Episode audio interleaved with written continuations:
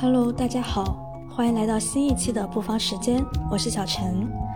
这一期我们打算讲一个故事，一个由我们三个人共同写作的女性成长故事。从七岁到大约四十几岁的光景，我们三个人轮流写作。每一次交接，我们都在期待之后他将走向何方。创作是一条通向未知的道路，我们尝试在最后来复盘写作的过程，在每个阶段，它可以是什么样，或者它应该是什么样。接下来你将听到的是他的自述。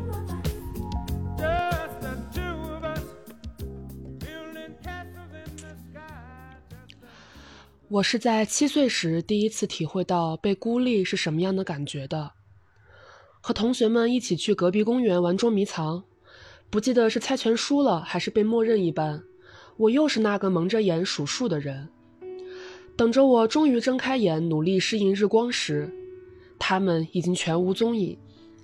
当然，捉迷藏是要找到一个地方藏起来的。我的意思是说，那一天他们都全无踪影。我揩着汗绕了公园两圈，一个人也没找到。最后，眼泪和汗水混在了一起，我开始怪自己不够聪明和不够好玩。第二天在教室，我看到他们的桌子上都摆着最新的橡皮擦，那是只有公园外的小卖部才能买到的，而我们说好玩这个游戏时不出公园。因此，捉迷藏成为我终生不会再碰的游戏。对于闭上眼的世界，他人是否遵守规则，你又是是否孤身一人？你全无把握，也是从那时开始，我开始关注我周遭的环境。我不想成为被孤立的存在。我总是恰到好处地出现在老师和同学需要我的时候。缺一个人来改卷子，哎，叫上他吧。需要两个人放学留下办黑板报，他可以的。刚转学来的女生对校园不熟悉，我带她一个一个讲解。就连把作业给别人抄，我一般也是写的最快、字迹最工整的一个。终于，我可以自由地穿梭于班级里不同的小团体里，没有人会想到要孤立我。也许是因为我更强大，也或许是因为没必要。年少时期的恶意和示意，好像都不需要缘由。我很难相信。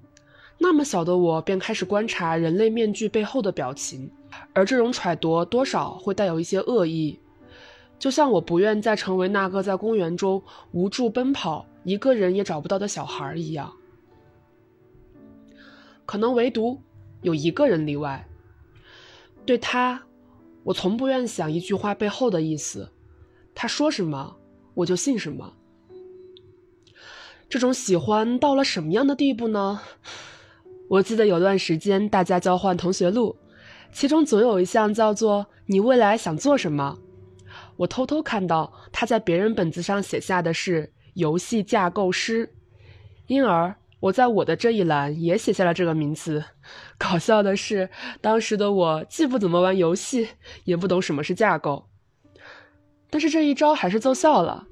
他找到了我，问我：“你也喜欢玩游戏吗？”我心虚地说：“我好奇。”他是走进这个教室就会被注意到的男生，长得好看，爱交朋友，总能带一些新玩意儿过来。他是班里第一个带有 QQ 的手机来的人，也是第一个张罗着同学一起去网吧的人，更是第一个把端游号练到很高级别的人。他说：“这个游戏要这么玩才能升级。”我会信。他说。数学考试卷子借我抄抄不会被发现的，我会信。他说：“放学我们先去公园转一圈，再回去也不算迟。”我会信。他说：“他喜欢我，他只喜欢我，很喜欢我。”我会信。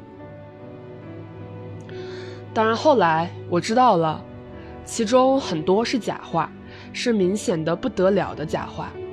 或许当时的我也知道。但我还是都信了。我记得有一次两个人闹别扭，他来找我说：“我们永远不对对方撒谎，好吗？你相信我好吗？”我说：“好的。”而就在那时，他撒谎了，我也撒谎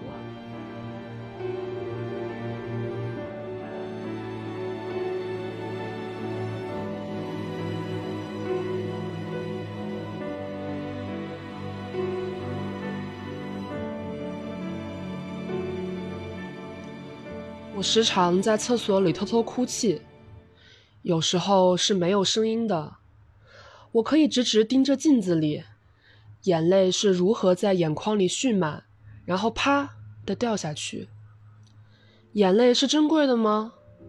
砸到地上的、摔碎的、划过脸庞留下泪痕的，都可以被纪念。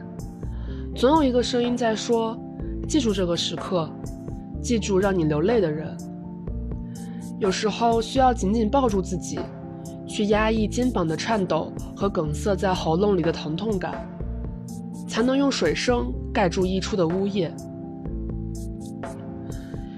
眼泪是流不尽的吗？有的人一辈子流的眼泪打不湿一张面巾纸，有的人闭上眼的最后一刻流下的只是一滴眼泪。很久以前的一个下午。我藏在学校的小花园里写下了这段话。那应该是一个春天，我捡起一朵掉落的关山樱，夹在了日记本里，然后翻开习题册继续刷题。在那前一天晚上，我才哭过一次，倒数第十名，比上回还进步了五名，应该感到庆幸。所以看到成绩之后，我扭头去了洗手间。出来以后一切如常。你们这些孩子完全没吃过苦，一次考试也值得哭鼻子，人生的路还长着呢。有时候大人会这样说，或许也是一种安慰方式吧。只需要埋头读书的日子，确实是幸福的。要不是这本日记，我不知道那个小小的自己曾经也被情绪的野兽操纵着。品尝着爱恨酸甜，不过许多都不作数了。中考的时候，凭着一些自己的小聪明，我来到了市里还不错的学校。进入高中之后，似乎并不是我靠努力就可以保持优秀的成绩。同样的早上六点起床，晚上用小夜灯偷偷熬夜，在学校大会时带上资料多复习几遍，不想在食堂排队。因而总是去面试窗口，不想吹头耽误时间，因而剪了短发，似乎并没有带来太多的改变。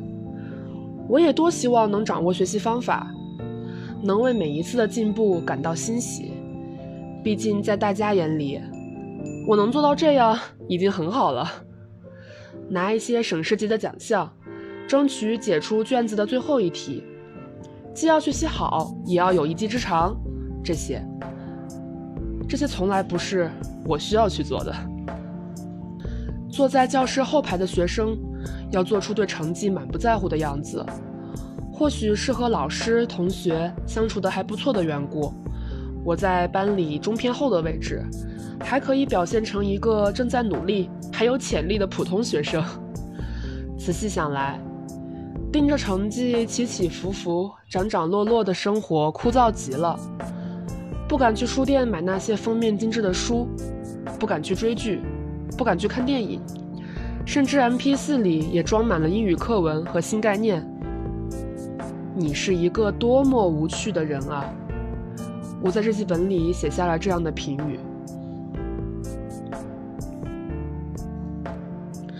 在班里，我似乎也更加隐身了，一个看起来很努力，但是没有什么成果的人。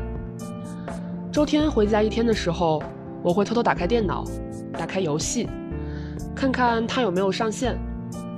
或许，或许可以再聊两句呢。可是他的头像彻底灰了，再也没有亮过。因为这个人，我练到了游戏的最高级，可他却再也不上线了。我上课时常走神，曾经的我会和他分享。走神时，我脑海的故事。他不厌其烦地听我天马行空的想法，总笑着说：“很多场景好似都可以应用进游戏中。”我说，在天上修了一个极乐城，可是极乐城和西游自己的天庭不一样，不是云雾缭绕的，而是乌漆麻黑的。进入到极乐城里的人，必须要舍弃掉自己一样最宝贵的东西，在黑暗中想要什么都可以，想做什么都可以，因为没人可以看见你在做什么。我会给他讲在竹林里打架的故事，在鱼塘边钓鱼钓到妖怪的故事，在月球上修汉堡殿堂，终于吸引来了外星人的故事。我所有的故事，他都乐意听。在学校，我们一起聊大天，放学就一起去网吧打游戏，他出钱。下课之后呢，我还给他抄我写的也不是很靠谱的作业。可是这样的日子并不长。初二以后，他便不再来学校了。听说是他爸妈打算让他去国外上学，可能现在他也已经在国外上学了吧。有了更多好玩的，也认识了更多有趣的人。高中后的我成绩并不好，但是我家并不像他家一样有钱送我出国念书，也没什么余钱顾家教。毕竟爸爸开店的收入也就是够我们一家生活，更何况这两年我还多了一个弟弟。对于我，爸妈和老师也像是放弃了一样。高考前对我说：“学一点，算一点吧。”不出所料，我没有考上本科。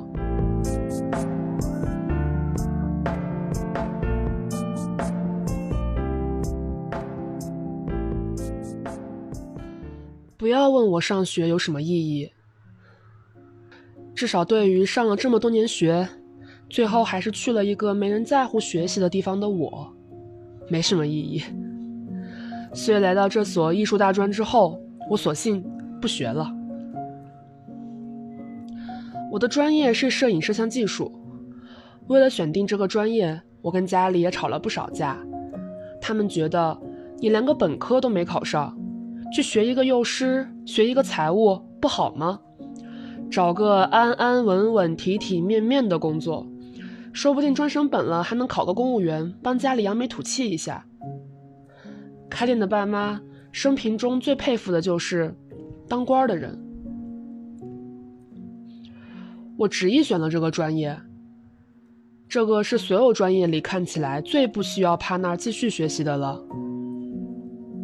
学摄影的人多少有点自命不凡的调调，总觉得自己和其他人不一样。我们看到一个人，不能只看到他的表面，还要看到他的内里。我们看见一束光，不只看到被照亮的东西，还会看到光源、散射和光线。我想我是喜欢摄影的，从小那种注重环境的坏习惯，现在格外可贵。我能拿着相机扫一天的街，去捕捉那些大家可能错过的细节，镜头里寄托着我所有的想象力和未来。如果说成功选定这个专业是十八岁之后第一幸运的事儿，那第二幸运的事情就是我最好的朋友是我的舍友，暂且先称他为芝芝吧。和我不一样，芝芝是毫不费力来到这个专业的。我的意思是说，学习这件事自始至终没怎么在他的日程表里出现过。中学六年，他学画画，组乐队。办写诗社团，自由生长，然后快快乐乐来到了这里。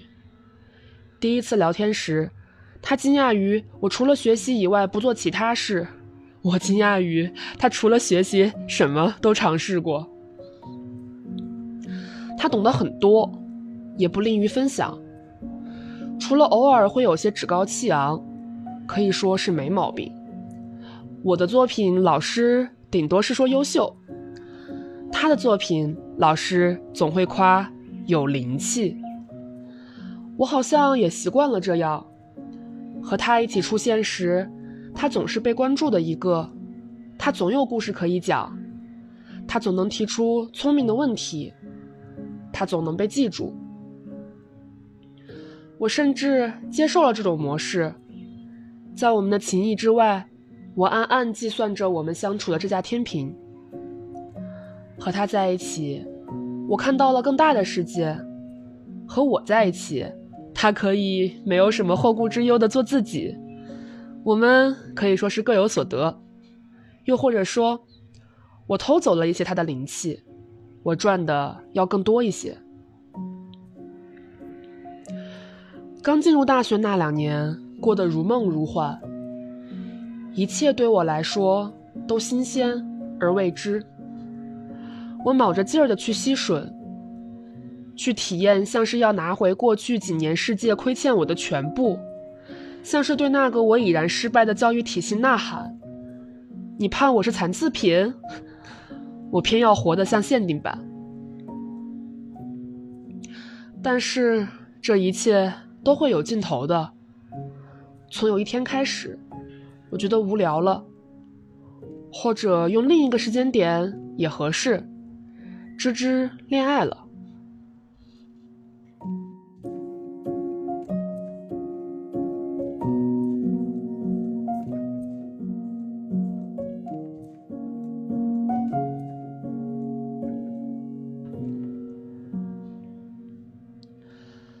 所谓的接受现实，来的并没有那么艰难。差不多一个月，我又进入到了新的生活节奏。反倒是那个艳羡，甚至是有几分嫉妒的自己，让我感到害怕。我为什么要一直活在别人的目光中呢？那里一片阴霾。芝芝谈恋爱后，我俩待在一起的时间就理所应当的被男生分走了一部分。不再常能见到他，我反而轻松了不少。那个在我生活中的灼热光源消失了，留下一撮小火苗，忽闪忽闪地跃动着。影像是对某物的意识。老师在黑板上写下这句话，印刻在我脑海里，在我每一次按动快门的时候浮现出来。记录，对部分的人来说还有分享。成为当代人的一种原始冲动。我喜欢冲洗出来的照片，似乎一眼就能回到彼时彼在。毕业之后，我成为了一名独立摄影师，拎着相机在各个城市跑。最初是拍拍活动、婚礼，后来进剧组，也短暂的被一家杂志社收编过。兜兜转转出来时。五年一晃而过，爸妈催婚的消息也来得越来越频繁。稍微有了些积蓄后，我把自己定居下来，在洱海边上创立了一个工作室，给自己辟了一小块花圃，养波斯菊、缅桂、山茶。在兰花一盛开的时候，一整天一整天的给自己放假。形形色色的顾客来了又走。到这里寻找他们的独特记忆。我不喜欢套路，不喜欢重复，会找不同的定点、光线、色彩，然后定格。还好，摄影卡在艺术和技术之间，既能给人创造性的愉悦，也不至于让人在价值的不确定性中穷困潦倒、流落街头。芝芝结婚的时候来了洱海。那是五月，海菜花星星点点地缀在湖面上。她并没有如我所设想的那样出版个人影集，成为行业认可的新秀，享有名气的女艺术家，而是进电视台找了一份稳定的工作，有了幸福的家庭。我本来很诧异，但晚上我们一起在阳台上喝酒聊天，才发现她还是没有改变。连带着他身边的空气也一起变得炽热而活跃。然后是七月，我又一次在工作室门口挂了个请假牌儿，背上背包去了哈巴雪山。在黑海湖边上，我拎着相机，半躺在一块大石头上，用帽子遮住了脸，感受着四肢伸展，热源照在身上，慢慢扩散开来。请问，有个声音在耳边响起，我没在意。请问，这个声音提高了响度，再次响起，是叫我吗？我拿下帽子，一个黑影出现在眼前，适应光线后，是一张略显局促的脸。请问，你可以帮我拍张照吗？他指了一指我手边的相机。请你吃葡萄。然后整个后半程他都跟在我身边。你也是一个人来的吗？要不要一起走？原来你是摄影师，我真是太会挑人了。我过来考察高山植物，可能会在云南待很长一段时间。在看到雅致韶兰的时候，他几乎原地蹦了起来，然后不假思索地趴在地上，拿着微距镜头凑了上去。绿色花瓣上隐约透着紫红色的脉络。着实有点其貌不扬，但在他的镜头下，却有种意外的美。很久很久之后，我才意识到，可能我就是被这张照片俘获了吧。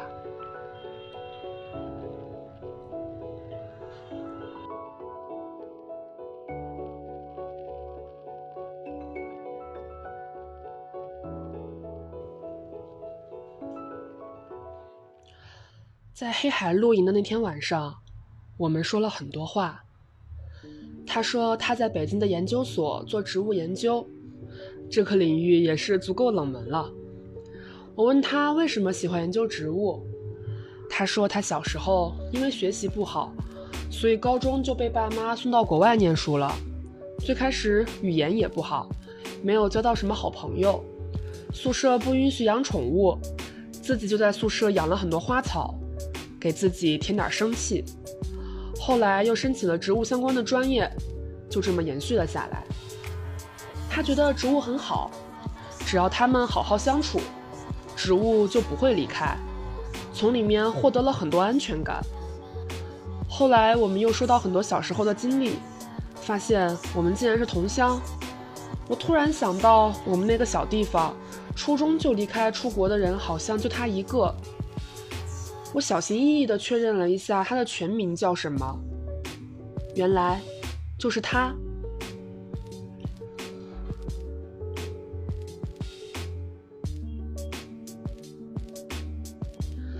原来是会对一个人反复心动的，我感到很微妙的感觉在我们之间蔓延，我多了一份畏手畏脚，好像是对过去的自己不够自信。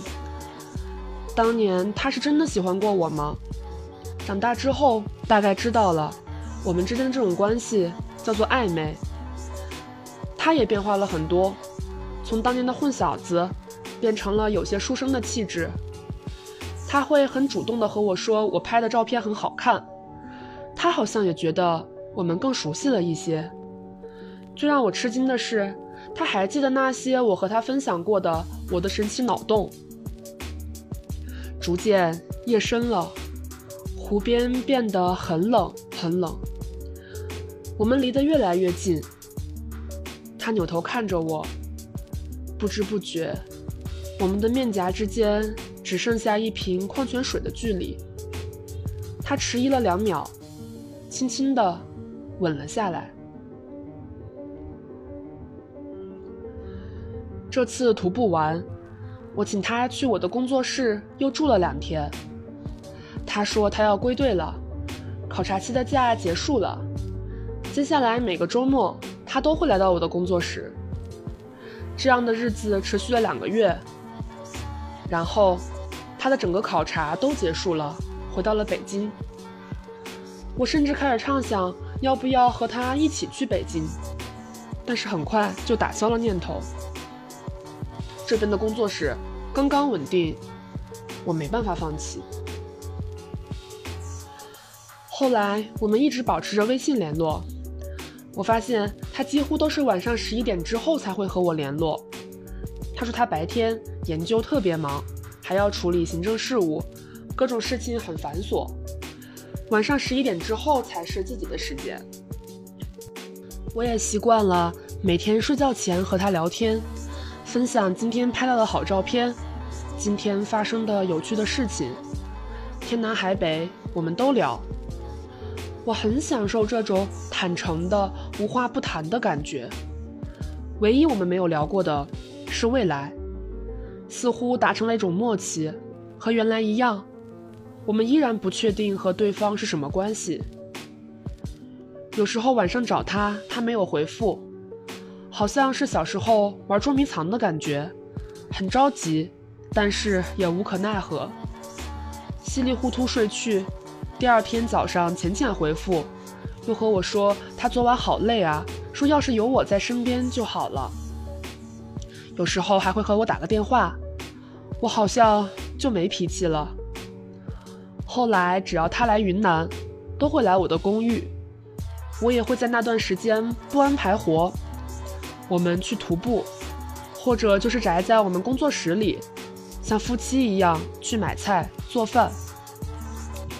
重逢的那年冬天，我回到家里过年，和家里人也就是唠唠家常，没有什么新鲜的事情。我妈总是会以别人家的孩子来劝说我：“你看你们初中班里那个谁，真是个好孩子啊，小时候成绩不咋样，出国了成绩还怪好的，这都读完博回国当教授了，还成了家。”孩子都有了，一家人不要太幸福哦。啊，成了家，我很震惊。不过我开始强装淡定，和我妈说：“你快操心操心我弟吧，马上就要高考了，别操心我了。”我妈说：“你弟用不着我操心，不像你。”之后，我妈妈说什么，我都没有听到。脑子变得很乱，我不知道他什么时候成的家。我们甚至前天晚上还在聊天，我不敢追问更多，我怕我露了馅儿。我起身去了厕所，还没到厕所，眼泪就流了下来。事情串联起来就变得合理了。原来他十一点以前。是陪在妻子和孩子身边。他早上给我回电话，是在上班路上。他没有说过我们的未来，是因为我们本来就没有什么未来。当我知道这一切后，奇怪的是，我没有立刻和他一刀两断，而是假装不知道这一切。我们依然每天都会聊天。我彻底把这当成了一种无话不谈的关系，一种不需要未来的关系。它不过是一个有回应的日记本。他来云南，我们就去徒步，过日子，做爱。这样的生活又过了两年。我妈胃一直不舒服，去查的时候已经是胃癌晚期。我乱了阵脚，弟弟还在念高中。未来他的生活，我应该也要负担。这些年在外面工作，挣到了一些糊口的钱，但攒下的也并不是很多。我没有打算结婚生子，对未来也没有太多规划，没有承担起照顾家庭的责任。最重要的是当下，我似乎还没有准备好和妈妈告别。这个时候。他说他要来云南，我没有和他说我要搬家，只是让他到了和我联络。等他上了飞机和我说我登机啦，我删除掉了他所有的联系方式，和我的工作室告了别，拖着行李箱上了飞机，离开云南，和他也玩一个捉迷藏。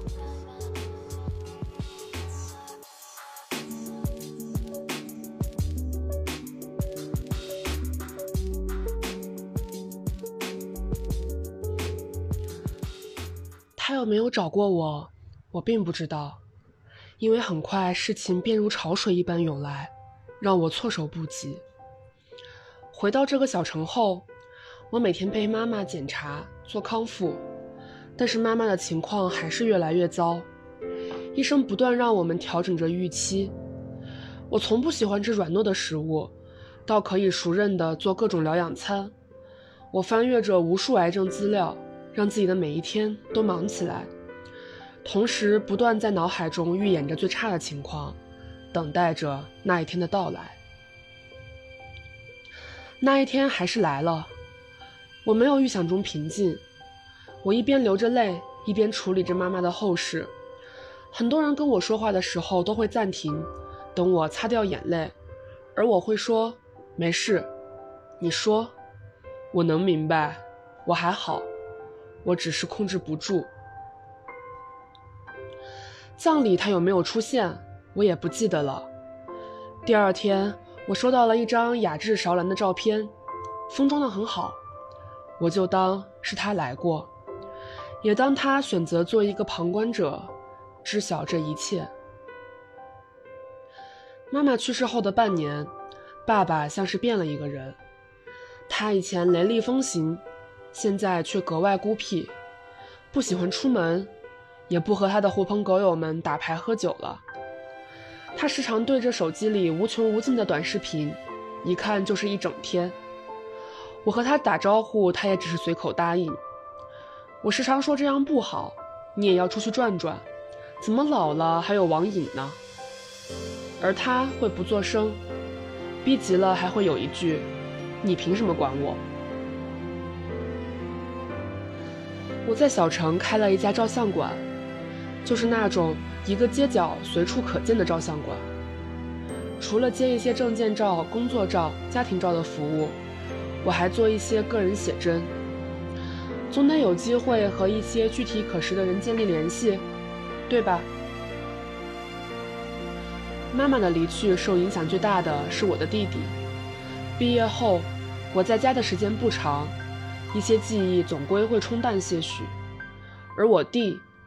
我能明显的感觉到他暴躁起来。家里的两个男人因为一个女人的离去，似乎是走到了两个极端。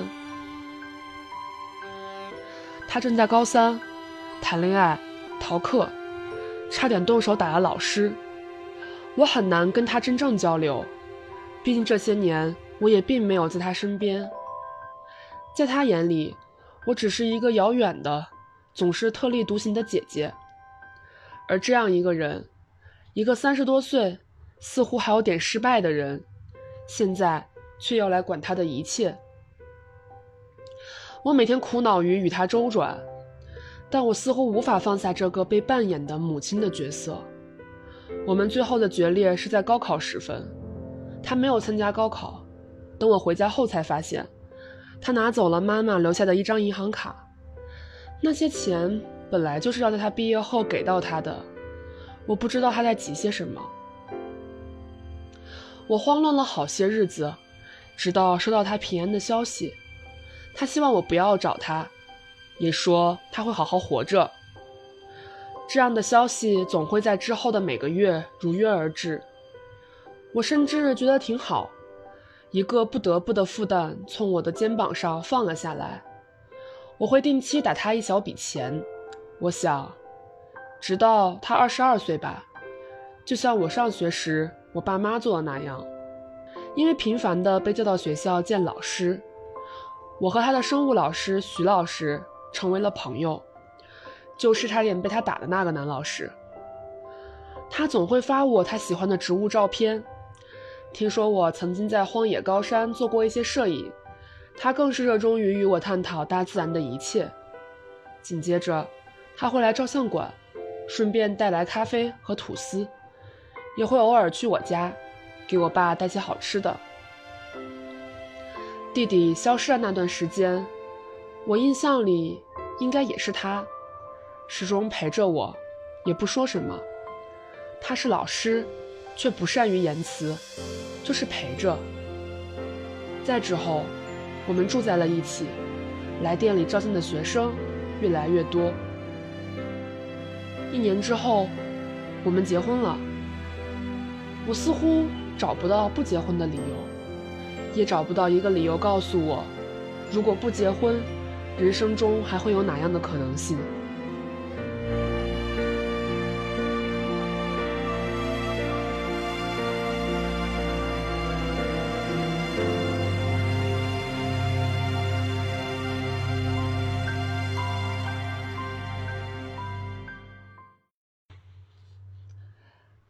早，早。神奇的是，几乎每天我醒来看向他，他也会很快醒来，仿佛受到某种召唤或者感应。只是我俩长期生活生物钟比较一致啦。当我第 n 次向他诉说这种奇妙的感觉时，他秉持着一位老师的惯性向我解释着。然后我拉起他的手臂，跟到脖子下，凑到他的臂弯里，还可以再眯一会儿，就好像是充满最后一格电，然后就可以出去奔波一整天。中午短暂相遇的那会儿。他跟我说，今天课堂上学生又做了什么小动作，考试给出了什么奇葩答案。我跟他说，今天来拍照的客人，从五官、衣着到谈吐，我和他都是那种相对固定，交往的人却在不断变化的工作。如果忘掉工作，完全可以当做是端着一杯咖啡，在街边看着形形色色的路人来来往往。更幸运的是。我们可以与他们谈话，遇到谈得来的人，还可以交上朋友。总的来说，这份工作总是在带来新鲜感，带来期待。我修图的时候，那么精细的放大人的五官，最开始美丑有很明显的标准，脸型、鼻子、眉距，慢慢的又都在我脑海中模糊了。今天来拍照的奶奶脸上有好几颗痣。他说：“算命先生给他看过了，是一颗一颗长起来的，现在是七星连珠，保一生平安的。”我仔细一看，还真是那么回事儿。他笑了笑，把姜丝挑出来放到我的碗里。今天考植物细胞结构，让学生画图，有张答卷上画完还不够，还在旁边添了一个痞老板。哈哈哈，就这样的生活。像一列列车平稳地向前开着，却怎么也过不够。我们一起经营着家里的小阳台，一人一半，比比谁的小花园更加繁荣。我明白了芝芝的那一份稳稳的幸福。遇到他，我的人生走上了正轨。三十岁之前，总觉得人生很漫长，我很难想象一生要如何度过。有人害怕一事无成。有人害怕一穷二白，有人害怕孤独终老。我应该是幸运的那个。结婚第二年，我们有了孩子以瑶，然后一瞬间，又是三年过去了，真快啊！那三年，总是在提心吊胆。当我得知那个孩子在我肚子里悄悄生长时，我惶恐极了。当抱住这小小一团。给他喂奶时，我惶恐极了；当他第一次夜里高烧时，我惶恐极了。直到他背上书包走进幼儿园，那天我带上了相机，在街上转了很久。这是三年来我第一次恢复独身，我的目光再次投向孩子以外的地方。三年没有工作。孩子又是吞金兽，他还蛮辛苦的。家里的开支缩减了很多，这几年也基本没余下什么。好在之前存下了一些。我们之间的争吵变多了，有时他会回来很晚，还带着酒气，和朋友去喝酒了。这本可以理解。有时我会告诉他我想去工作，但我们都知道。教师的工作更需要长期稳定，而且他也在很多时候帮我分担。他成为班主任要起更早，而我照顾孩子晚上总会折腾半宿，睡眠也习惯断断续续。在我担心自己做不好一个妈妈，在我学会把自己锻炼的铜墙铁壁般应对一切突发事件，每天打算吃穿用度、照顾饮食起居时，我好像越来越爱计较。有些臆想、揣度，甚至令自己害怕和厌恶。这不能怪他，也不能怪我。对了，我们很少在同一时间醒来了。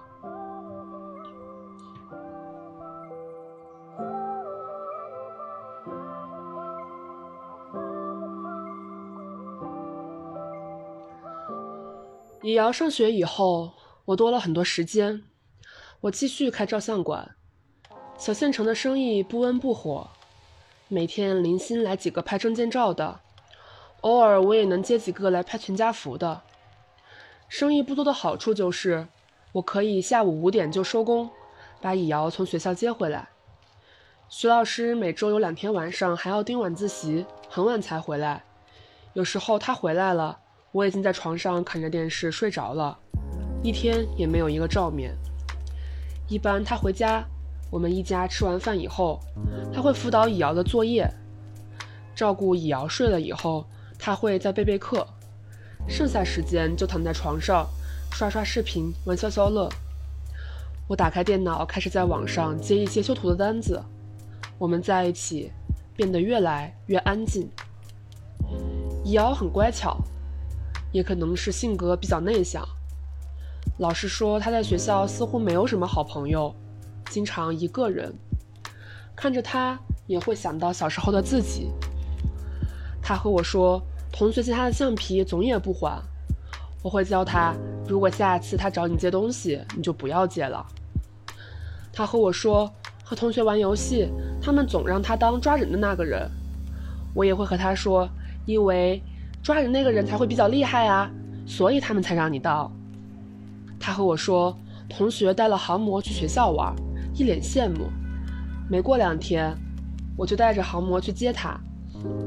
老师说他最近成绩下降了，我在老师那边应和过了之后，什么都没有问他。他也知道老师和我说了什么，吃饭前会主动来和我说，下次会更好一些。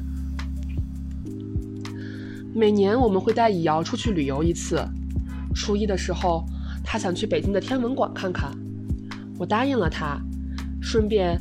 也想着带他去找芝芝，已经很多年没有再见面了。徐老师要上课，所以我带以瑶去了北京。芝芝在车站接我们，见到他的时候，他还是和原来一样，笑得很明媚，好像周围的空气都炙热起来了。芝芝让我们住他家，我来之前才得知，他已经离婚了，孩子也已经上大学了。我问芝芝为什么离婚，芝芝只是寥寥数语，简单说就是在一起和不在一起也没什么差别了，自然就分开了。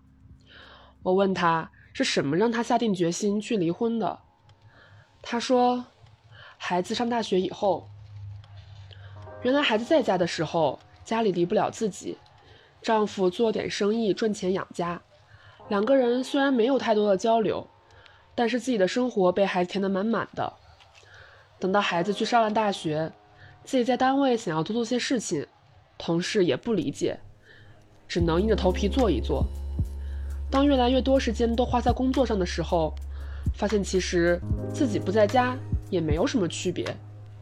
有一次，芝芝出差很长时间回到家里，打开冰箱发现空空如也，感觉肚子饿了，点了一份外卖。给丈夫打了一个电话，丈夫说还有个会，可能会晚些回来。第二天，她就和丈夫提了离婚。好像人到中年，总是会想着凑合过吧，两个人总是比一个人孤独强。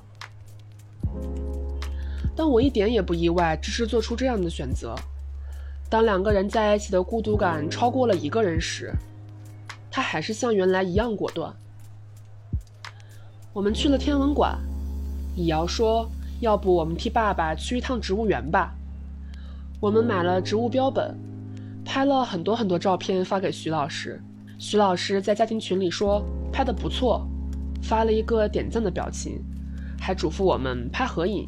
好不容易来一次北京，离开的那天，我们买了当天最晚的一班车，回到县城已经很晚了。徐老师开车来接我们，路上乙瑶特别热火朝天的和徐老师说在北京看到的东西，一路上车里就没安静过。回到家又暖和和的吃了一碗面片汤。这天晚上睡前，我和徐老师说：“下次我们俩一起出去玩吧。”徐老师愣了愣说行听你的。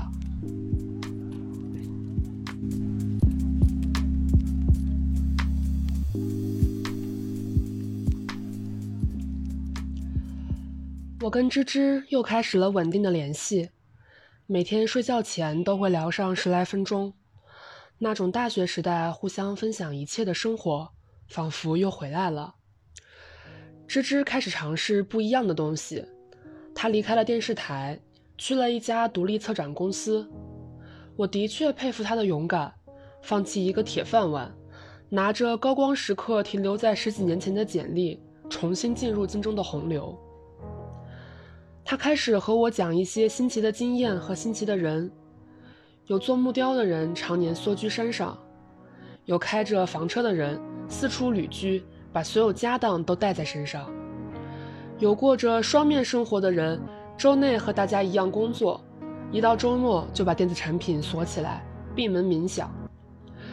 这些人的身份也稀奇古怪：高中生、名校毕业生、离了婚的女人。孩子长大了的父亲，芝芝逐渐认识不一样的人，参加他们的活动聚会。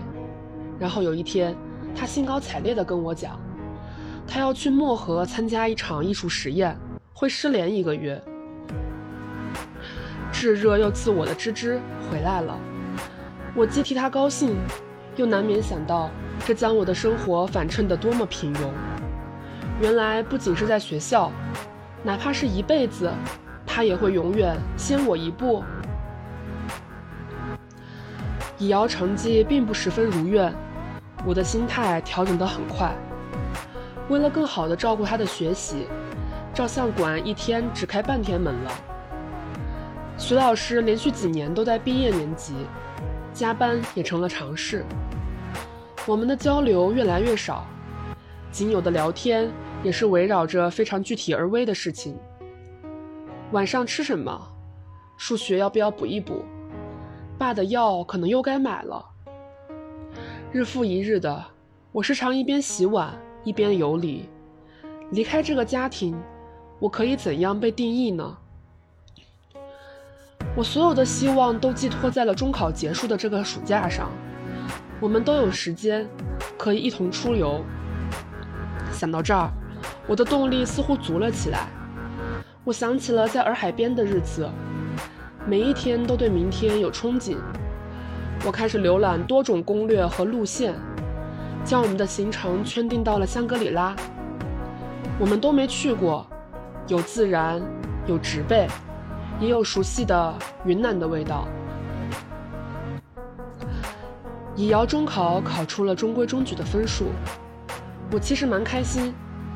不必有什么大起大落，我们也终于有时间去一起过一种生活。然而就在这时，徐老师说，他有一个教学研讨会要开，他去不了了。他说的很随意，就跟说晚上不回家吃饭一样。他嘱咐我玩的开心，但我突然失去了所有的气力。他觉得他去不去是无所谓的。少一个人，少花点钱，我和以瑶还能多一些预算。以瑶心中也无所谓，爸爸不去，他并不难过，甚至我管他还能松一些。只有我知道，家庭这个概念是如何一直奴役着我，并支撑着我，如今又如何倒下？好似除了我以外，每个人都在这个家里做自己，只有我不是。离开家庭的壳子。我或许恐惧与任何人的长期独处，哪怕是我的孩子，他已经逐渐长成我无法了解的另一个个体。我甚至不愿对他寄予任何希望。一个个体应按照他所乐意的形式生长。想通这一切，我突然明白，我想逃离。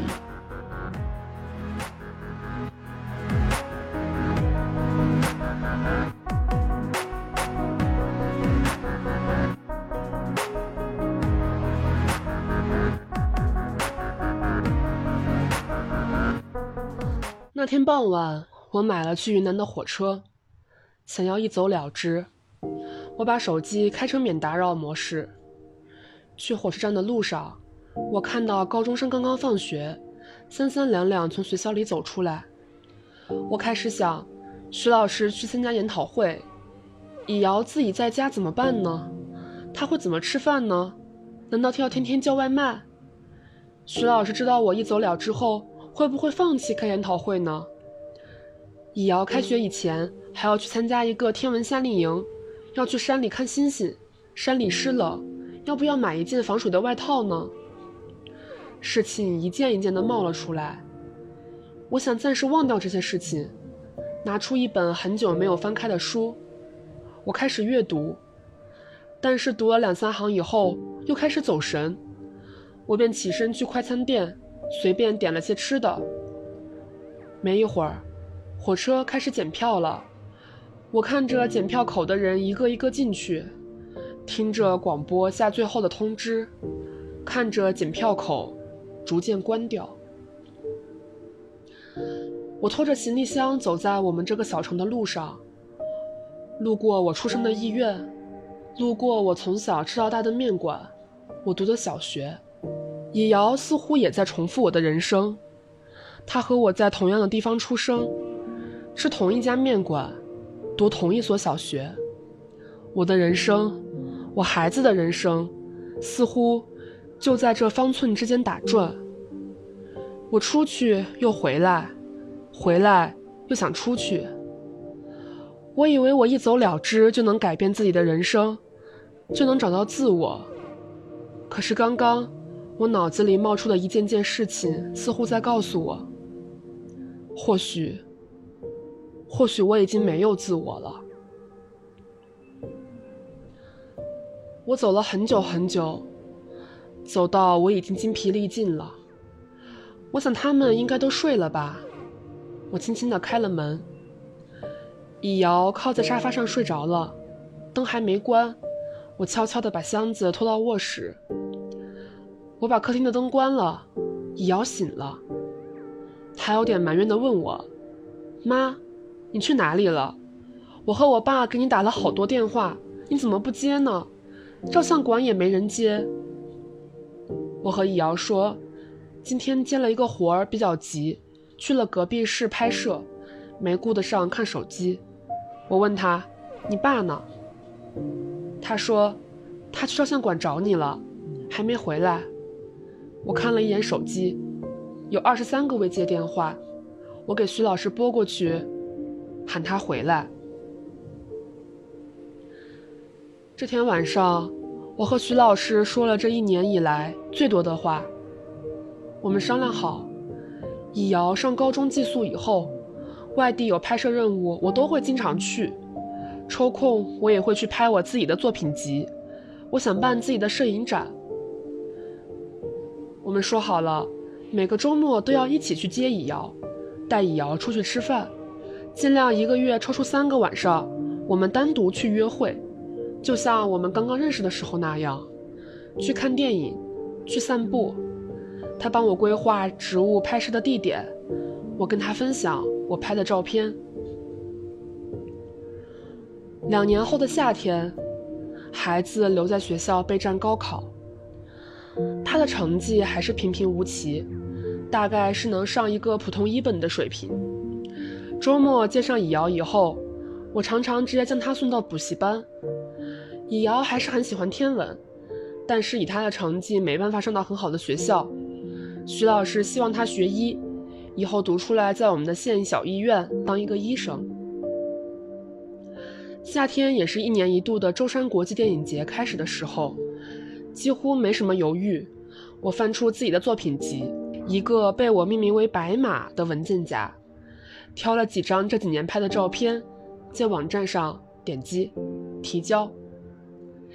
一周后，我的邮箱里收到了一封邀请函，我呼地舒了一口气，窗外听见两声叽喳的鸟叫。那天我去菜市场转了一圈，买了一尾新鲜的石斑鱼，挑了两块姜，然后回家熬上一锅生滚粥，又切了两个松花蛋，浇上酱油、醋，还有一点麻油。徐老师从学校回来，神情似乎也比往日轻快些。凭高级职称的材料交上去了，应该问题不大。好。正好今天的鱼不错，尝尝。我盛了碗粥递过去。我也有一个好消息要告诉你，舟山国际摄影节我的作品入选了，就是之前在云南拍的，组委会邀请我过去参加，会现场评奖颁奖。真香！他喝了一口粥，转头说道：“学校的教研会也开的差不多了，我陪你一块儿去吧。”嗯。花鸟岛的蓝眼泪，对吧？哦，是啊，我笑了一下，算是应允。好像是结婚后不久，我们说是要去看蓝眼泪，也就是一种蓝色海藻，夏季偶尔会出现在海边，荧光点点，好似大海的眼泪。但一来二去总是耽搁了，没想到这回恰好赶上。就这样。一场早有预谋的逃离，变成了没有准备的二人旅行。飞机起飞的那一刻，我恍惚了一瞬。等飞上平流层后，我打开遮光板，轻轻地把头靠在他的肩上。本来想拉过一只手来抱在怀里，但这个动作太小女生，我还是忍住了。找到合适的角度，把视线向窗外投去，随着云海起伏。他放下了手里的书，向我这边靠了靠，伸出手来将我环在怀里，把头压在我的头上，视线一起往窗外漫游而去。对不起，怎么了？之前答应你去旅行的事，原谅你了。在周深的夜晚。是伴着海潮声入眠的。第二天，在阳光与海风中醒来，床边小桌上放着一杯咖啡，水汽蒸腾。正是在可见的地方，在图像上，人们转向了对其自身的存在，对其本性的根本见证。意大利哲学家艾玛努埃莱·科西亚的话印在展览的开篇，每个走入的人。都会先接受这句话的震慑，再在其后的作品中不断去品读、回味这句话。多数作品都展现出高超的色彩、光线调和技术，也有一些把情绪直接暴露在画面中，没有过多的技法，却很扎实的在人心头压了一下。看到有人在我的作品前驻足，似有肯定的神情时，我心里也少不得有些欣喜。来参加的人是年轻人居多，年纪大些的又以男性居多，穿着考究，谈吐斯文。有人以为徐老师也是摄影师，会过来攀谈，他就会把我拽过去，往我身后一躲，保持礼貌的微笑听着。摄影节持续了好几天，在展出的作品中，我似乎找到了几分那种在血管里涌动的，想要去做某件事情。去某个地方的感觉。第四天，我们也终于遇到了蓝眼泪，有些意料之外。在我们沿着海滩走了很久很久，正准备无功而返时，忽然听到前面一声惊呼，转过海湾，一片荧光蓝就在岸边跳跃着，暗夜之中，随着浪花拍打，上下涌动。我们牵着手向海边走去。徐老师牵着我的手，似乎因激动之情还有些微微颤抖。他脱下自己的外套披在我的身上，我看了他一眼，紧了紧外套，自然地靠了过去。真美啊，他喃喃说道。是啊，真美，要是能早点看到就好了。没事，现在也不晚。他看向我。低头在我嘴上亲了一下，痒痒的，我脸上腾的红了，嘴角不经意间上扬起来。两个人为这老夫老妻间忽然的浪漫有些尴尬，视线都错开去。只是他抱我的手更紧了些。你知道吗？这几天我好像回到了刚认识你的时候。过了很久，他的声音再次响起。我也是。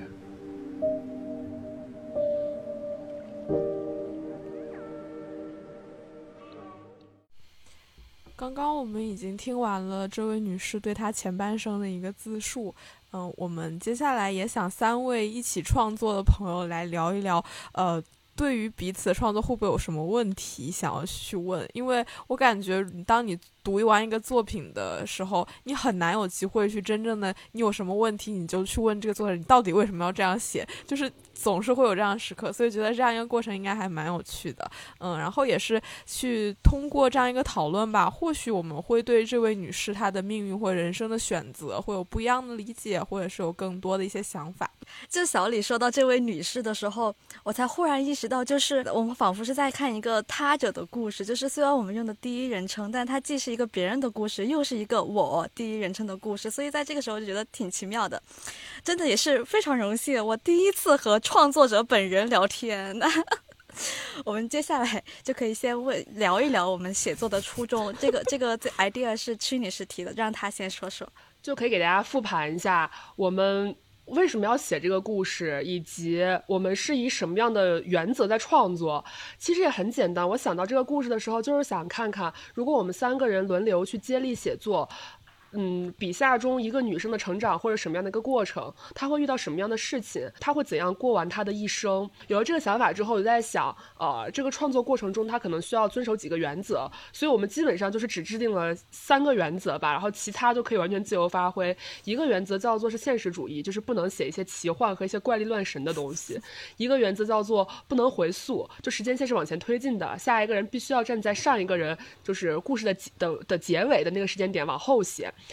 第三个原则是不能出现不解释的变化。一个人的成长中肯定会发生一些变化，他遇见了不同的事情都会影响他性格的速成，这个是自然的。但是你不能让他在没有解释的情况下就描述一种变化，所有的变化都需要解释。基本上我们的创作就是这三个原则，然后大家就开始了自由的生长。其实也是慢慢探索出来，因为最开始写的时候，大家会发现，哎，怎么会有个突然的变化？然后就有点第三个人在看的时候，就有点看不懂前两个人就写的到底是什么，然后所以就会想要去把它填补一下，然后那个时间线就错乱了。所以后来我们就慢慢的就是生发出了这三个原则吧。我不知道大家就是在听的过程中能不能明显的感觉到这是三个人写的，然后我们三个人在写的时候。好像我们在群里有简单的说过，会觉得会有一些差异。其实也可以聊聊，就觉得这个东西有什么不完善的地方，或者是说三个人的痕迹这是好还是不好？就大家的想法会是什么样的呢？就是我觉得有文风的差异是非常非常自然的事情，也无法避免，它是共同创作中就是没有办法去回避的事情。我觉得写的过程当中可能遇到了一些具体的问题，是也许可以去就是改进的。一个就是说，我觉得节奏。把握的有时候会不是特别好，因为感觉故事是有节奏的，它会有这种呼吸感。但是可能上一个人你设置的那个停顿点，在下一个人写的时候，他就不认为那是一个需要停顿的地方，就会产生一些节奏的错乱，就可能一松一紧，一松一紧。你刚紧起来，下一个人咵叽松了，然后这个紧松就在这个不停的像弹簧一样不停在变化，就这个节奏感，我觉得是比较难去把握的。就我我会觉得。还有就是风格上有一些差异。第一章是曲女士写的，然后那个基调就比较的阴郁，然后就感觉这个人的心理就是已经受到了一些创伤。后面发生的那些事情，他变得怎么说？不仅找到了自己的爱好，然后同时也对爱情充充满了向往。怎么说？就我会觉得，哎，这个人他心里那个创伤，我们后面好像没有再去特别关注他。然后，呃，也可能是因为我觉得我们三个人的风格整体上就是。就是我感觉小陈写的部分会相对来说比较明媚一点，然后就是我跟屈女士写的或许会稍微，也不能说阴暗吧，就是。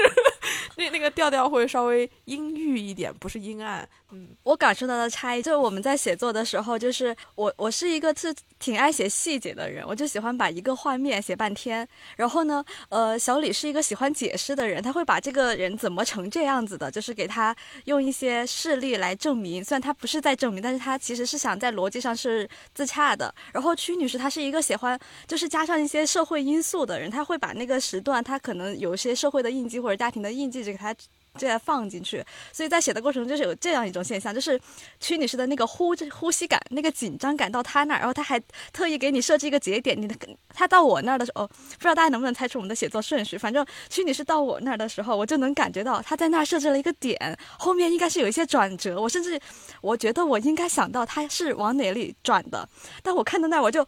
不要吧，他也太惨了吧，就是能不能？然后我在这个时候就。不，我不要那样。然后我就要给他设置一个还不错的，就是开始美好了。然后美好完了，小李不懂了，怎么回事啊？前面是那样，后面是这样。然后小李就开始想原因，然后就开始出现了困惑。是我们前面的那个复盘就是这样出现的。我刚好像已经把顺序说出来了，但大家嗯当做没听到，就再猜一下哪些是谁写的。我感觉就是我们三个人的状态，让让这个人的人生非常的。波澜壮阔，就起伏很大。我觉得甚至是有点精神分裂，就是一个人他的一些抉择，就是会有时候又呃非常的果断，然后果敢，然后有时候呢又会思虑很多，也能看出我们三个人的一些性格的特点什么的。呃，其实我最开始看的时候，就咱们边写边看的时候，我是觉得这个差异感挺突出的。但是当我最后就是录这期节目，就是进行这个自述的时候，我不知道是因为我自己代入了还是怎么样，我竟然觉得就是没有什么特别大的差异。就是我，我就感觉到这就是他的一生。一个人的一生就并不是所有决定都有迹可循，他并不是所有事情都有因果，都可以倒推，都有完整的逻辑线。很多时候。他一生中最灿烂的一些画面，可能就是小陈写的那些，可能就是在他脑海中，可能就是那些。然后有时候他做了一些突然的决定，也不知为何，可能就那么过去了。就是我突然觉得这个故事怎么讲，它既有一些偶然，又有一些必然。它既有一些他的身世，他的呃根深蒂固的东西对他的影响，也有一些他非常突然的去接受，或者去迈出，或者是。去回避，就我突然觉得这个就还蛮好的。就是我如果自己来写一个人成长的故事，我觉得我可能没有办法给他制造这样多的偶然，因为我会试图在逻辑上解释他的一切。就是这个，就突然想到，就比如，因为我们三个人是基就同年龄，然后也是朋友，也是同学，但其实我们的教育水平，甚至是人生轨迹，都有很多很相似的地方。就是，所以就从我们三个人的写作当中，可以看出，就是我们有一个普遍的意识，或者是说，在这种各种各样的这种差异当中，会能够有什么普遍性吗？我的一个感觉是，就是明显这个女生的爱人，在划分着她的人生阶段的这种感觉，就是。他其实我们所描绘的啊，他一生应该就是爱过两个人，他的初恋和他最爱的那个其实是一次重复心动嘛。但你也可以就是把它想象成三个个体吧，他的初恋，然后他呃刚进入社会的时候重新爱上了这个人，以及他进入中年之后与之选择结婚的人，就仿佛这三个人好像他的人生好像就是因这三个人而进行的一些阶段的划分。不是，我觉得也不是说三个人、三个男人去划分了他的一生，而是说我们会把我们的笔触着重去写这三个写这个关于爱情的这个部分。就比如说，呃，在第四章就是里面会写到。毕业之后，他成为一名独立摄影师，然后在各个城市里面跑，然后去拍活，去这样，就是他会把这样一段经历，可能大概是五到十年左右的一段经历，哦，五年就是这样一段经历，就是有一种一笔带过的这样的感觉，就是这一段会特别的轻，然后之后呢，就把那种细节就分给了他在雪山上遇见了那个他的初恋。就是我我觉得可能就是有一种像看那种有点烂俗的电视剧一样，就是突然一下就是落入了一个呃心动的瞬间，然后一个男主，然后他就突然出现了，就好像不自觉就这种落入俗套当中的，嗯。我感觉我们写这个女孩的时候是没有太关照职场这一方面，她她是自己的一个独立的职业，然后后来又，呃，到县城开摄像馆，就是又是一个，也不太需要，就是有一个上下级这样子一个关系，个体户，对，个体户是这样，就是最开始从这个女孩的七岁那年开始，我就会觉得这个女孩好像和普通的。大家应该走的那个轨迹会有一些不一样。或许我们三个人都有这样的共识，就是他前面呃发生的一些故事也好，或者是这个女孩她自己的意识就好，就是她不是一个那么甘于平凡的这样一个女孩，她会有一些自己的想法。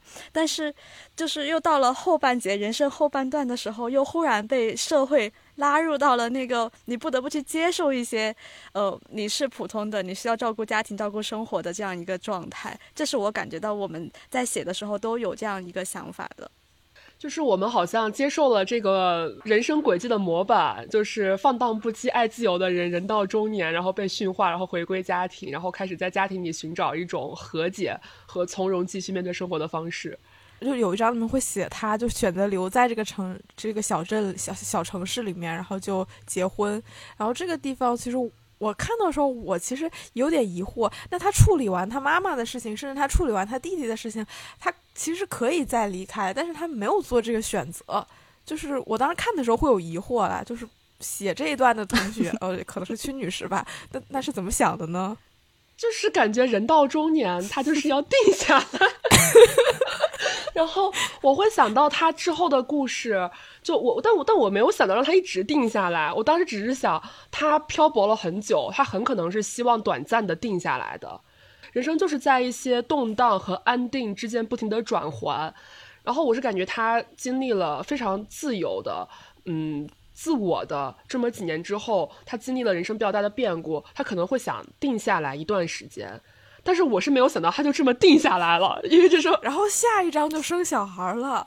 而然后就是他这个定下来，他好像我没有察觉到他有一个什么特别的原因，还是说这样的事情他其实并不需要原因。而且就比如说他跟徐老师的相遇嘛，就是好像徐老师这个人从头到尾就特别工具人，就就你不知道他具体究竟是个怎么样的人，然后很多想法其实也没有提到，也没有让我感觉到徐老师跟之前的那一位呃就是一直欺骗女主的人，他们到底是有什么样的不一样的地方。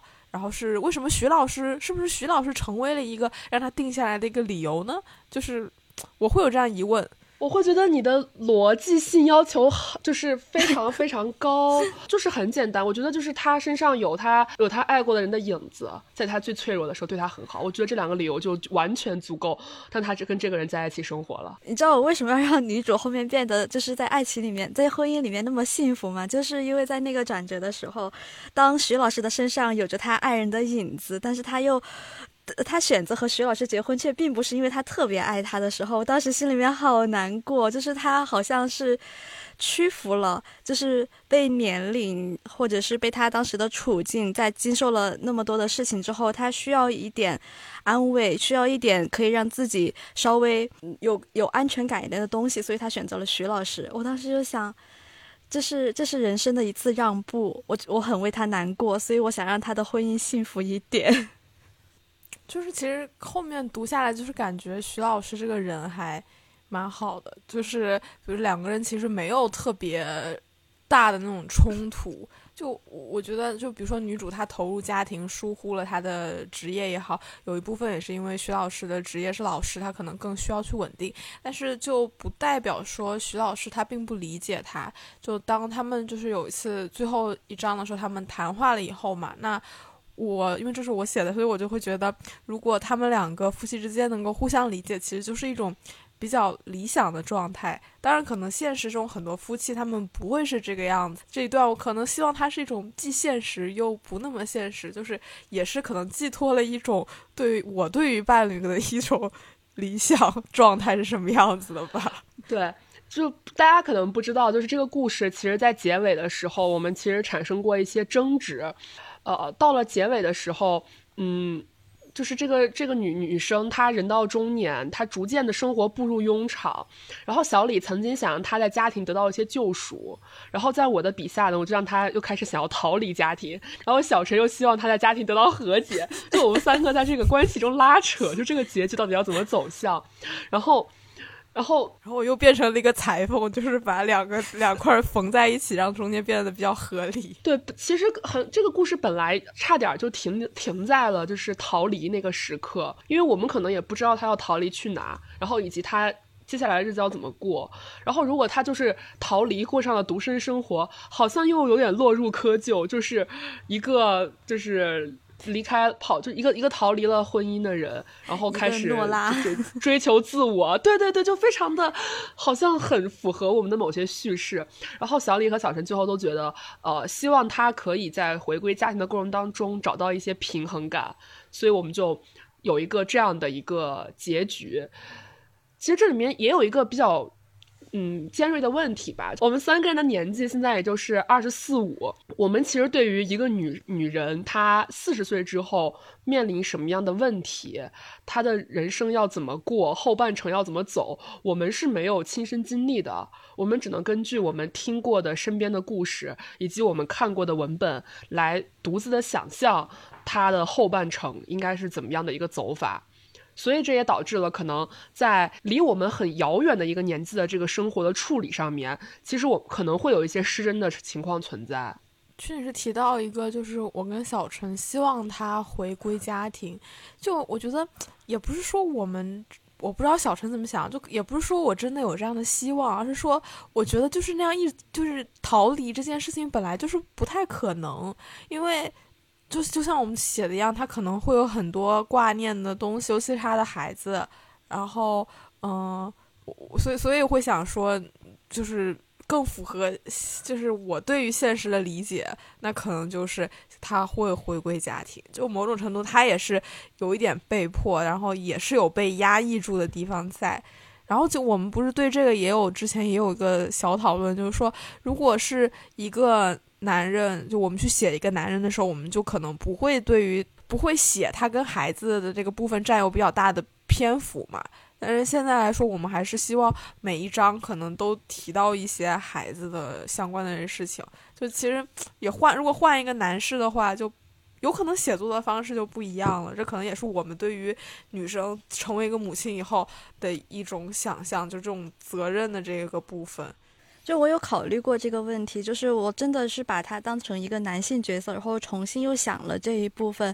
或许他的事业部分会重一些，但是在我设想，就是这个女生她经历过的一些成长中的伤害、爱情中的爱而不得、家庭里面对她的拖累，甚至是中年危机这些问题，其实在男性的身上他也会体现的。只不过好像我们脑海中的那种成功男士、专注于事业的那种形象会更多一点。然后成功女士就感觉她是背后的那个负担很重啊，脚步就很沉重。但如果我把它切换成一个男士，我自己会觉得说，呃，女性经历的那一些那些，呃，所谓的社会压迫或者一些沉重的负担，男性其实也是有的。甚至是在和孩子的相处问题上，可能男性他面临的就是一个不知道怎么跟孩子沟通，或者是长时间的不在场。导致的情感的梳理这种状态，我觉得都会有，所以，所以再去想那个问题的时候，我们又当时第一次听到听到这个问题，如果他是一个男性，你还会写他和孩子相处的当时的那种带来的深深的反思感了。然后再有一个就是我们提到的这个他要不要逃离的问题，其实我是单从创作的这个角度来想这个问题，就是说我们在里面塑造了两个女孩儿，嗯，就是芝芝。就他的大学室友，我觉得他是活成了另一个样子。就是当他觉得爱情重要的时候，当他觉得幸福的时候，他可以就是毫不犹豫的投入爱情；当他觉得爱情中没有什么他值得留恋的时候，他又可以毫不犹豫的转身离开。我觉得芝芝的那种态度就已经是一种选择了。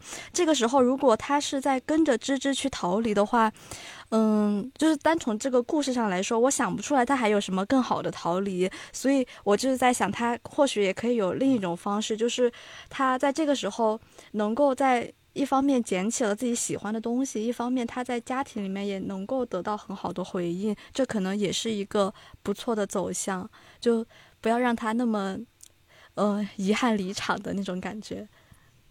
我有就是有一个比较好奇的地方，在于你们在写这个故事的过程中，有多少是代入自己的，有多少是在想象别人的。就我觉得在里面还是会有一些我自己的痕迹。就是我在写作的过程中，我会思考这个是要让读者读起来说哇，我就是这样想的，就是能够写出来读者的想法，还是能够写出来一些我们平常想的，但是又做不到的，是寄寄托了一些美好的愿望的这样一些事情。所以我在写的时候，其实我这两部分的内容都会加进去。我自己有几个情节我会印象比较深刻，一个是。就是写日记，往里面加了一朵樱花的那个情节，这就是我自己高中的时候的状态。呃呃，偷偷哭的那个可能也有一点。然后呢，就是呃，有一个在飞机上，他们俩。就是呃靠在一起，头叠着头，互相依偎的那个情景，那是我在火车上见到的一个情景。我对对坐的那一一对夫妻，他们看起来就是年龄大概就是四十岁左右，然后呃就是穿的很简朴，就可能是是到一个城市打工，春节回家的那样一种状态。但他们俩那种依偎在一起的状态，真的让我很久很久都忘不了他们的那种。不是不是小年轻的那种浪漫，但是又做着小年轻那种浪漫的事情，让我觉得这就是幸福的样子，所以我把它写到了这个故事里。就肯定是自己的一些呃，自己曾经不管是曾经发生过经历，还是自己所见到的东西都有。比如说那段设计的就是他第一次喜欢的那个人，就是会听他的很多想法。我觉得这个可能也是因为，可能他平时在同学也没有听他的想法，或者是说他的父母也没有时间，或者是没有没有精力去理他的这些乱七八糟的想法。但是有一个人如果能够听这样的自己的一些乱七八糟的想法，我觉得这是很幸福的一件事情。虽然说，呃，我不是说我曾经有这样不被倾听的这样一段时间，就是也不是特别具体的有，但是我会始终会觉得，呃。如果有人去倾听你的想法，这是一件非常非常幸福的事情，而且我会因此会去喜欢上这样一个人。其实我会感觉到，我们有时候在有意的写一些离我们远的故事，比如说这个人他没有考上本科，然后他呃一直学习，处于一个非常非常吃力的状态，然后他毕业后也没有去做循规蹈矩的工作，而且进入了一些自由游荡的过程。然后他又在非常意外的充当了一个第三者的角色，他知道，但他也不会去揭露。然后他后来又长久的留在了一个小县城里面，就是其实这些故事是我们的人生经验中不涉及的。我感觉我们在有有时候也在有意的写一些离我们远的东西，去想象另外一个和我们完全不同的人，完全不同背景的人是怎么生活的。对。呃，但是就是我在写的时候，里面有很多故事。呃，其实是我的，尤其是第一章的故事，因为我在开头嘛，我其实也不知道该怎么写，我没有任何的基本，所以我就开只能从我自己的成长经历中开始往外挖，就是那个呃玩捉迷藏被孤立的故事，以及那个同学录上写那个职业，然后因此跟自己的初恋在一块儿，就是喜欢上自己初恋的故事，这两个故事都是完全是我的故事，我把它重新写了下来，这样的状态，就是感觉我们在写一个。好像是世界上另一个和我们很不一样的人，但是他身上有很多我们成长过程中的痕迹的故事。我觉得他是带着我们的个性的，然后也带着一些，呃，就是他如果是在那种生活状态下，还是会倾注一些我的期待。曲女士提出这个选题的时候，是会觉得通过这样共同的写作，是不是表现出了一种普遍的意识，然后能够察觉到，嗯，我们对于女性会不会存在一些所谓的刻板的一些印象，然后她又是有没有可能自己去突破一些现在所谓社会有一些的一些所谓的枷锁吧？那大家觉得通过这样一个写作的一个结果来看？有达成我们的这样一个初衷吗？我个人是感觉部分达成了，因为我不仅会设想这个女生，我也会设想我自己。我觉得我们终生都会在跟失去自我的恐惧做斗争。这个自我有可能是会被社会夺走，有可能是会被你的家庭夺走，有可能是会被中年、老年的你自己夺走，就是永远是在这么一个斗争的过程当中。这个困境，我觉得是男性不会那么容易面对的。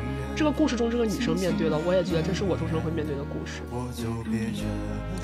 然后我在写的过程中，就是感受到，就是我似乎要做的事情就是，嗯，当这个已经发生了，那我就接受这个发生的结果，并且努力让这个结果好一点。我就一直在做这样一件事情，因为我看到就是他因为很多现状做出了选择，但是在那个现状下，我还是希望我能够在这个现状下达到我自己想要的状态，即使是他在比如说就是在有孩子的那几年，可能是有一些。是看不到自我的那种状态，但是他就是他那个时间线上的那个他，然后到后面他是可以捡起来自己的。嗯，我想这可能就是在这个写作的过程中，在映射我自己，在反思我自己。呃，乐天派小陈是怎么形成的？就是接受并且改善，并且让他达到自己稍微好过一点的状态。每个里哎都有每个人的人生哲学在里面了。我好像没有什么人生哲学，我只是希望写的时候他。既能够现实，但是又不那么现实，就是你会让他去，嗯，做出一些所谓反常的事情也好，所谓戏剧性的事情也好，但他总是能够被这个人的人的性格去包容，然后能被嗯读者或者是听听众去理解，就是。这这这可能是终身在寻找的一个很向往的一种状态，就是当你做出一些出于你自己的想法，然后他众人看来无法理解的时候，如果哪怕有一个人，或者是说，嗯，有一个远方你不知姓名的人，然后当他接受理解的时候。我我觉得这种可能就是终人终其一生，我觉得会去追求这样一个状态，也也可能这个是我自己的一个我我这一生想要去做追求的一个状态。